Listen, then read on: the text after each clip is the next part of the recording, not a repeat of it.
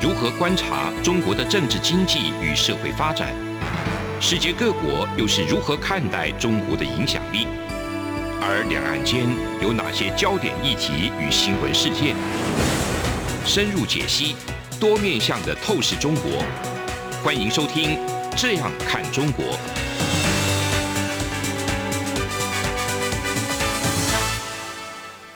各位听众您好，我是主持人张振林。您现在收听的是中央广播电台《这样看中国》节目，张振林时间。今天节目要谈的一个主题是美国众议院的议长佩洛西旋风访台，结果造成对台湾、美国、中国整个政治、军事、经济的一个连环冲击的一个大解读。那很高兴，我们今天邀请到两位来宾，第一位是董事奇董老师，主持人好，大家好。那第二位是徐荣信徐老师。主持人好，OK，好，来，就是说佩洛西访台这个话题哈，就是整个事件的一个延续。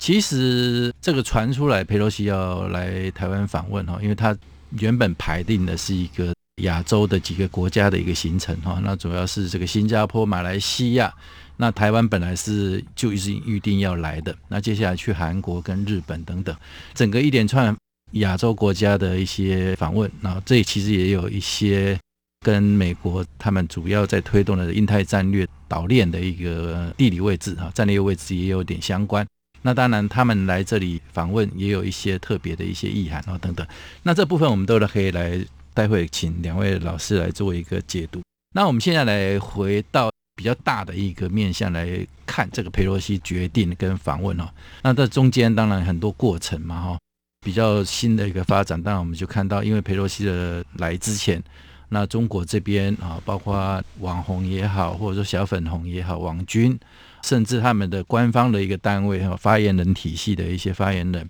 都讲尽了一些狠话哈。那比如说飞机要半飞啦，哦，要把佩洛西的专机打下来啊，连这种话都讲出来哈。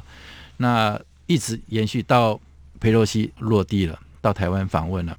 哦，那中间也有很多假讯息的，或者说一些似是而非的一些论调都出来，包括这个台湾的一个机场也遭到攻击，这种假讯息都出来哈，等等。到八月四号的时候，中国就对这个台湾周边几个区域来发射这个东风飞弹，军事的一个恫吓等等哈。整个事件从一个源头闹这么大哈，啊，在我们看起来觉得一个国家议会的一个议长。到一个另外一个国家去访问，这个事情当然是可大可小啊。但是我觉得大也不至于大到像中国这样子来搞啊，就是说啊，来用武力的一个威胁来恫吓另外一个国家的一个议长啊，那或者是恫吓台湾啊，用这个飞弹发射的一个演习啊，来来恫吓台湾。到底老共在意的是什么？他们怕的是又是什么东西？我觉得这中间有很多的一个故事，那我们是不是先来就教于这个董事喜董老师？佩洛西来台啊，到落地台湾以后，他马上那个同步的这个在呃美国的华盛顿邮报这边就有他的一个投书来说明他为什么要来台湾啊。当然，主要他讲的还是比较普世价值的一些东西啊。那但是这也是最重要的东西啊，就是人权、民主，还有这个。不能坐视这个台湾被北京的一个军事威胁等等哈，这些都是很正确的哈。他还称赞台湾是一个坚毅之岛啊，所以这个也蛮有意思的。董老师，你是怎么来看佩洛西的来台的一个访问的一个背景，以及中国的一些过度的一个反应的一些状况？佩洛西这个议长啊，众议院议长啊，他其实规划要来台湾的行程哦，事实上今年一月传了一次，四月传了一次。那四月原本本来好像是真的要来的，结果后来又因为染疫的关系没有来哈。那八月这次来呢，事实上我们可以看到说，这一次的行程不是说专门呃来台湾，但是也有人这样说了，说可能是因为为了要来台湾，所以包装个行程哦。是，但是我们。不管怎么样，从公布的事实来看，他是先去了新马，然后再去韩日哈。嗯，那中间夹带了一个这个台湾啊。那其实他有说明来这边是要讨论这个印太呃，美国在印太区域之中啊，跟这些国家的包括安全上啊、经济上的议题，还有包括民主治理的这些问题的讨论哈。是，那说简单一点，这就是一个民主国家的这个国会议员。然后他还是民选的议员哦，嗯，然后他是一个议长，没错，但是他最重要的是民选的议员，嗯，然后代表他们国家的人民来到其他的这个亚洲国家，同样也是民主国家来做一些交流嘛。嗯那这样的事情为什么会被闹这么大？主要也是因为中国的一些误解了哈。那嗯中国也不是误解啊，这个误解也有可能是他们刻意的要这样理解。嗯他们认为说啊，在总统制的国家，美国这个总统制的国家啊，总统应该是可以叫得动国会议长不要来访问啊。嗯 但是事实上，美国真正的这个体制，所谓的总统制，不是权力都集中在总统，啊不像他们习近平哦，可以定于一尊啊。不是不是，绝对不是说 这个习大大说一句话，然后所有人都会这一个附和啊。对，相反是。这个国会议长是代表 check and balance 的民意的这一部分，立法的部分，立法跟行政呢其实是平行的啦，嗯没有谁比较大。所以国会议长然后认为说台湾的民主很重要，他代表美国的人民来跟这边的人民交流。那事实上呢，这个就是一种。这个代表民意机构的啊，那他们以自己的国家的需要啊，然后在国际间旅行啊，然后去访问，这个其实就是后来这个 G7 所发出的共同声明啊。然后佩洛西女士她还提到一点哦，她在离开台湾之后，她直接就讲，中国无法阻止世界各地的领袖造访台湾哦。对，事实上、哦明确。这件事情是这样。近年来啊，许多的国会议员访台，事实上是所谓的常态。对，这个常态已经出现了。嗯啊，然后这个常态出现的过程之中，只是因为哦，这个佩洛西哦，他被人家一直不断的是说他是美国的第三把交椅哦。对，那事实上我们知道说，行政权跟立法权当然是分开啦。那然后他要去这个权力继承也没那么容易。是可是中国就是会认为说，它是一个美帝的这个很重要的行政的一部分哦。把它排行。对然后这是一二三这样。，对，是国家政府中的一部分。这么重要的人物来到台湾，知识体大哈。嗯那知识体大之后呢，那该怎么办呢？当然是网络是一片这个挞伐之声啊。嗯哼而挞伐之声也发现说，哎，奇怪，怎么他们这样的恫吓没有用？后来嗯习近平跟这个拜登通话之后，感觉好像有在讨论这个问题。嗯怎么最后的结果呢？是佩洛西还是亚洲行？嗯只是亚洲行呢，他就是不先不公布会嗯不会去哪。但是我想那时候大概情资哦，或者是说美中双方都已经认知啊，也也嗯知道说就会来台湾了。嗯哼嗯哼那但是我们觉得比较需要注意的是中国的这个回应方式哦，从网络上的小粉红到这个赵立坚啊，他们这个呃外交部的发言人，嗯还有包括在网络上的一些的意见领袖人士啊，胡锡进之类，嗯那他们的做法就有点像是阿 Q 精神了，对不断的喊话，嗯然后不断的下修，然后不断的自我的这个去圆化，自圆其说自圆其说，然后让嗯这样的冲击呢似乎比较小一点。然后我们也看到一个有趣的状况啊，就是说他同时在台湾内部做所谓的网络的攻击，嗯然后一些假讯息的散布；另外一方面，在中国内部也用假消息、假新闻。嗯然后来强调说，他们现在在台湾的这边的这个军演呢做得多好。嗯哼那所以回过头来哦，我们其实也都是很清楚一点，中国会不会武力犯台？哦，这个是意愿跟能力的问题。嗯意愿上面始终希望，对能力上面现在不足。嗯哼所以这次裴洛西访台呢，是他想要来跟大家讲说，台湾的民主是这个值得世界所重视，而且他也尊重，而且他也认为说有需要有更多的人来台湾跟台湾来做一些合作，嗯包括安全、包括经济、包括民主的相关的议题。嗯。那台湾为什么是所谓的韧性之岛啊？嗯。那韧性之岛 resilience 的原因，是因为我们始终是站在世界的最前线来嗯对抗中国，对。而我们又能够表现的这么好，那当然世界各国都会觉得台湾值得学习效法，嗯对。然后也会觉得说在安全的供应链上面台湾很重要，所以才会来跟台湾交流嘛。嗯。所以不是我们邀请人家来，是大家也纷纷想要来到台湾，嗯。这是一个现状。嗯。而这个任性之岛呢，面临到中国的这个武力危险的时候，我们还是这个处变不惊嘛，然后同时也是用这个最稳健的方式去回应，然后嗯。反而我们就看到是中国表现出来的呢，是让我们觉得说有点啼笑皆非啊。那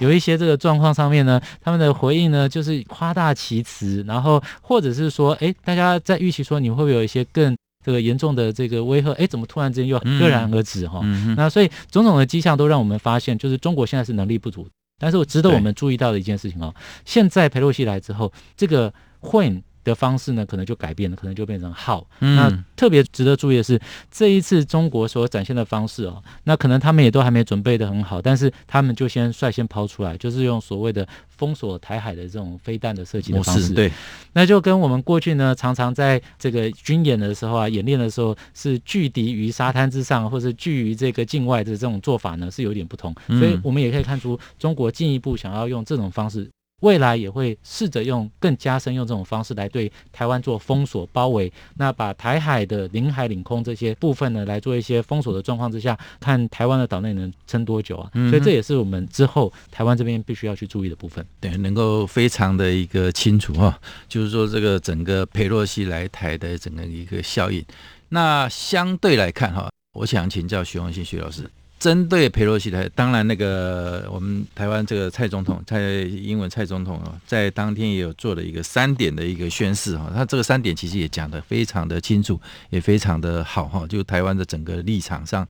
那当然面对中国不断的一个升高的一个军事威胁，台湾绝对不会退缩嘛，第一点。第二点当然是因为，即便这个战力各方面评估是有一些倾斜哈，那当然中国这个部分家大业大了哈，就是说他们投注了相当大的一个资源在准备一些军事的一些力量，所以我们台湾也会尽最大的一个努力来强化自我的一个防卫能力。第三，当然是因为佩洛西来了，所以我们就来宣示说，台湾其实是美国很可靠、可信赖的一个合合作伙伴。那这个其实，在把台湾的一个一个位阶啊、层级啊、重要性啊，还有他们我们自己本身的一个立场，以及未来的一个方向等，都提得非常的一个简单扼要、很清楚。那我们来回过头来看，习近平到底又是在打什么样的一个算盘？为什么要做这样的一个攻击？这一次大家都非常关注到佩洛西来之前的一些讨论跟预测。那佩洛西前脚才刚走。马上中共就对台六大区域哈，看起来好像很吓人嗯，可是台湾我有刻意去观察哈，就是好像大家也是稀松如常一样。嗯哼。那如果又要套一句以前这个台海第二次或第三次危机的那个一句话，叫做“装进自强，处变不惊”啊，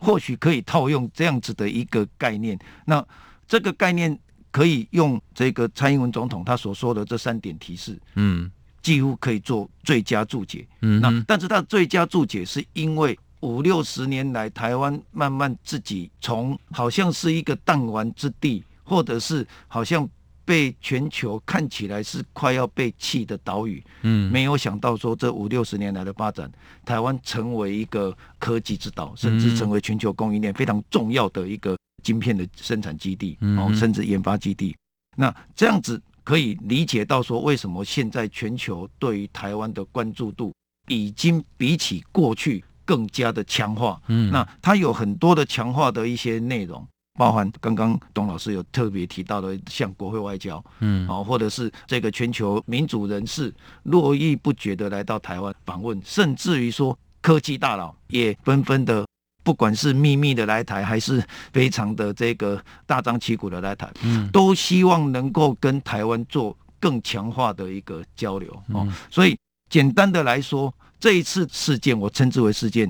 就是两个架构了哈。这这两个架构，一个是意识形态的架构，嗯，另外一个是一中原则的架构。那这个意识形态来自于以自由主义阵营为首的美国，跟以前叫苏联，现在叫。这个以中国为首的这个共产主义阵营，是两方的一个冲突。那这两方冲突又可以显现出中国对于这一次佩洛西来台访问的一个很有趣的地方，是他居然把这个美国的三权分立视为说，哎，我们行政权是可以叫得动立法权的。可是美国三权分立的政治架构就不是这样啊。所以这一方面呢，呃，我们应该还是值得观察。OK，好，节目进行到这里，先休息一下。这里是中央广播电台《这样看中国》节目，稍后回来。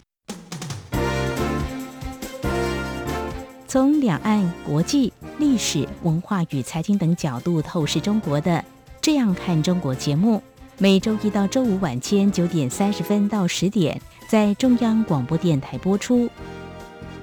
如果您对《这样看中国》节目有任何收听想法或意见，欢迎寄信到台北市北安路五十五号。也可以透过电子邮件的方式。节目有两个信箱：二零二零 at r t i 点 o r g 点 t w，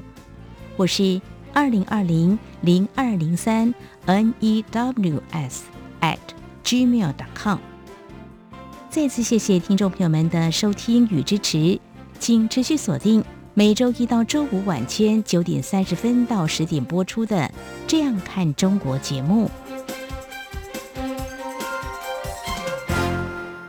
各位听众您好，我是主持人张振林。您现在收听的是中央广播电台《这样看中国》节目，张振林时间。那我这边先回应一下刚刚徐宏信徐老师讲的啊，就是说他们中国即便八月四号来对台湾周边几个海域来发射这个飞弹来做一个恫吓的一个动作，那台湾人民这几十年来哈，就是一直被这个中共这样子来做一些威胁跟恫吓。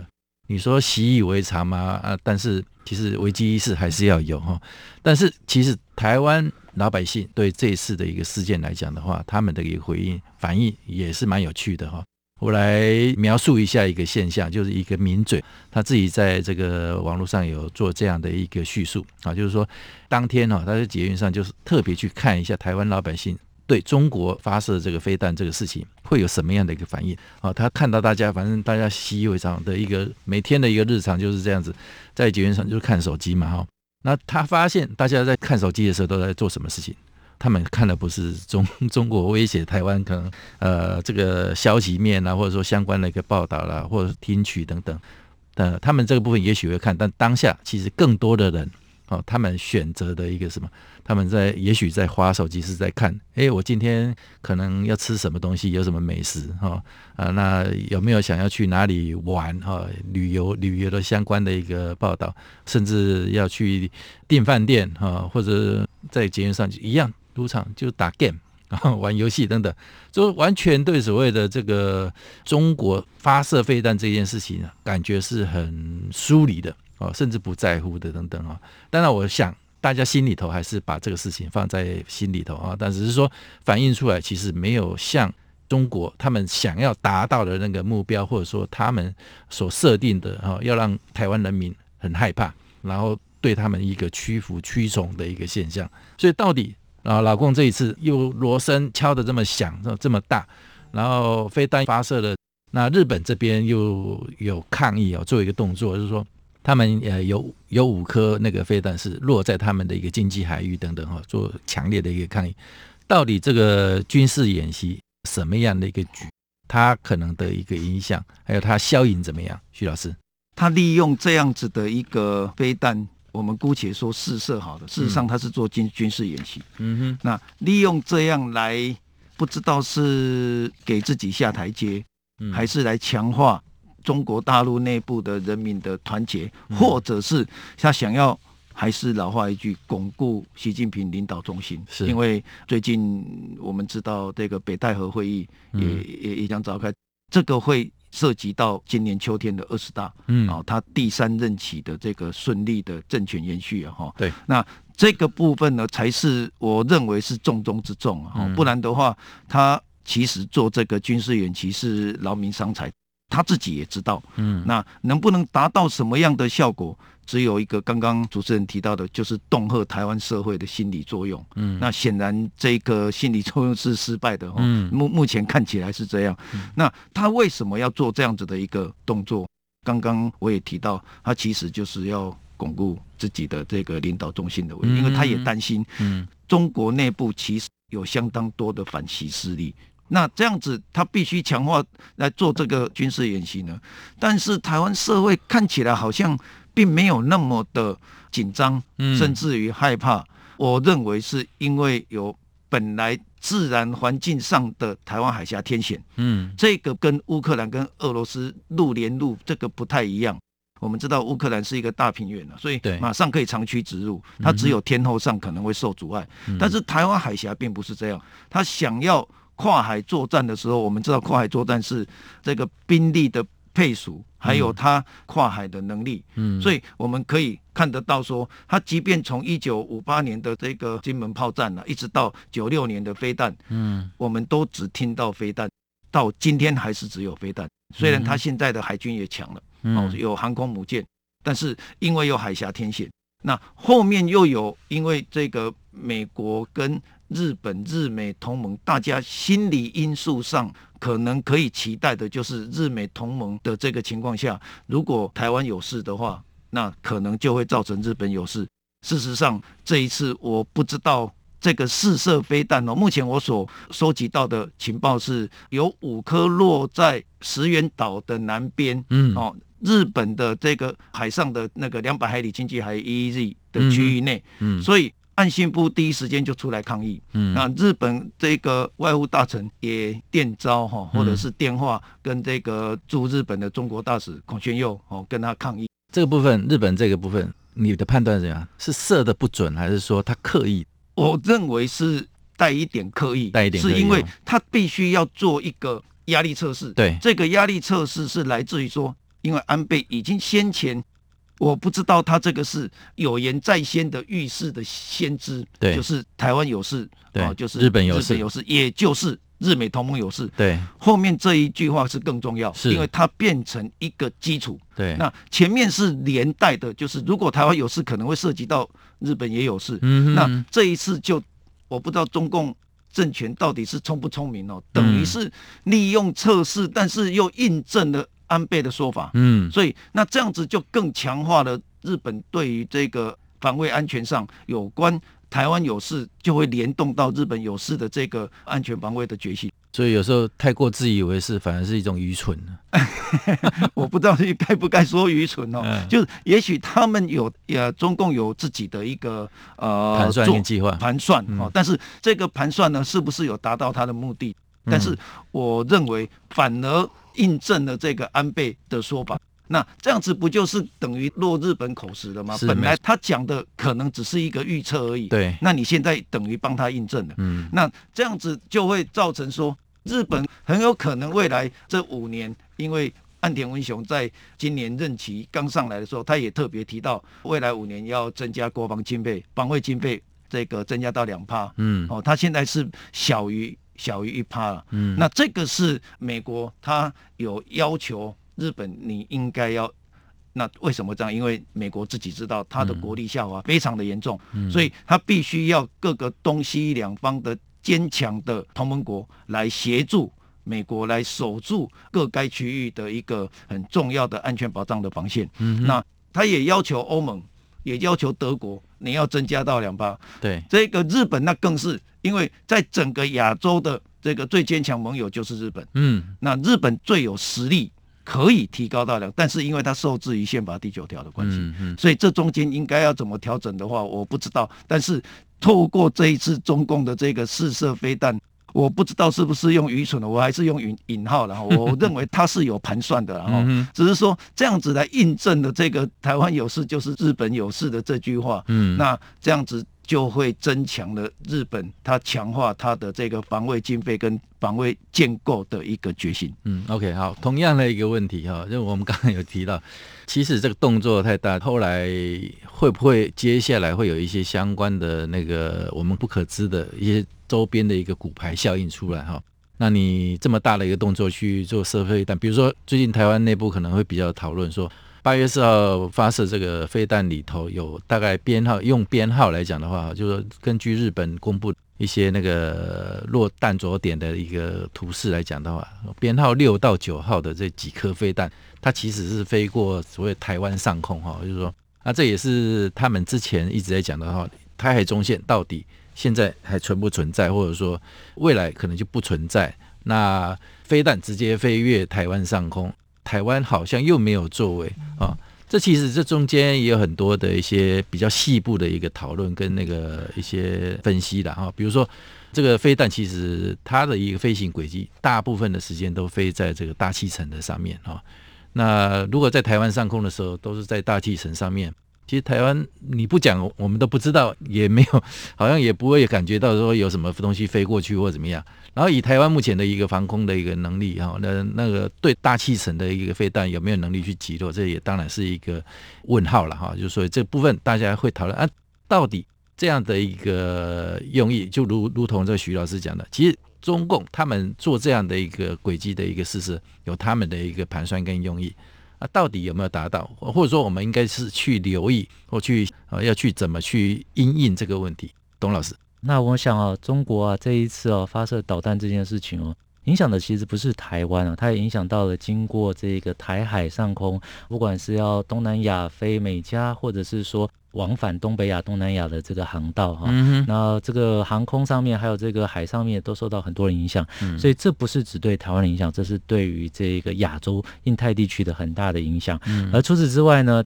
这个导弹射出来的时间点呢、宣布的时间点是佩洛西还在台湾了、嗯。他当然是没有说更进一步的话，他应该是在佩洛西还在台湾的时候就来试射军演啊，但就是没有没有的意思，就是他没有想到升的那么高。对，好，那今天他现在又是在他离开之后来射导弹，但射导弹的时候又很有技巧的去避开一些争议的部分哦，嗯。然后同时呢又悄悄的去打到了这个日本的这一个领海那就嗯跟北韩的作为是一样的，对，哦很接近。那北韩的话就不直接打南韩，但是越过了这个韩国的这个航空识别区之后，然后落到了日本的领海啊。对，那这种作为其实就是很明显的，就是要一次来针对着台美日了哦。那我们都知道说美日是安全的同盟嘛，嗯，然后日本呢又认定呢这一次的中国这个行为是很严重的挑衅嘛。嗯那所以我也是非常同意刚刚徐老师说到的一点哦，重点哦，其实安倍之前生前哦一直在推动的这个宪法第九条的这一个推动啊，过去大家都还认为说这个有这个大的安全的危险吗，现在认为说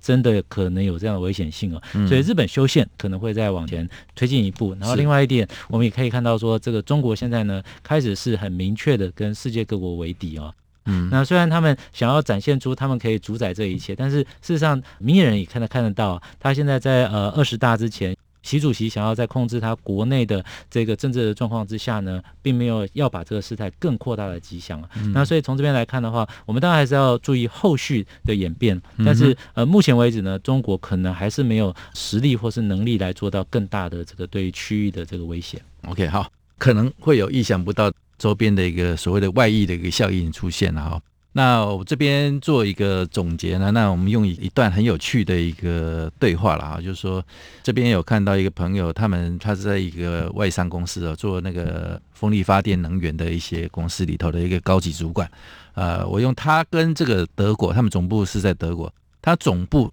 跟他之间的一个对话，来让大家了解一下哈，就是目前的一个气氛或者说现状是怎么样。那德国的总部呢，就跟这个主管讲说，哎，台湾的主管讲说，现在台湾的一个局势很紧张啦，我们总部要帮台湾的在德国的一个同事啦，赶快跟德国在台协会取得联系哈，并确保他们在都在名单里头。那台湾主管说好，就回一句好，好那个，那总部又继续讲说，哎，那我们在德国成立一个紧急的应变小组。啊，如果局势有什么变化，我们随时可以应应啊。那台湾的主管说，哦，了解。那德国总部就说，好，那我们再赶紧要紧急采购这个这五部的一个卫星电话，还有无线电的通讯设备，每个办公室都要有一套。台湾的主管还是一句好，很淡定哦。好，那最后呢怎么样？总部觉得有点疑虑啊，就说你们你到底现在你在干什么？我就说问台湾的主管你现在在做什么事情？啊，他说，哎，我现在正在餐厅里面过中国的情人节，啊，吃中国的情人节晚餐。哦，所以这个中间其实就可以一个非常明显的一个对照了啊，就是说国外啦，或者说一些在看国际上在看这个事情，可能蛮紧张的哦，也比较有一些危机意识。但台湾人在危机意识之下，其实生活上还是过得如常，也非常的一个淡定哦。那这也是一个小插曲哈，那提供大家来做一个参考。好，非常感谢今天两位来宾的一个分享。那以上是这样看中国节目，谢谢。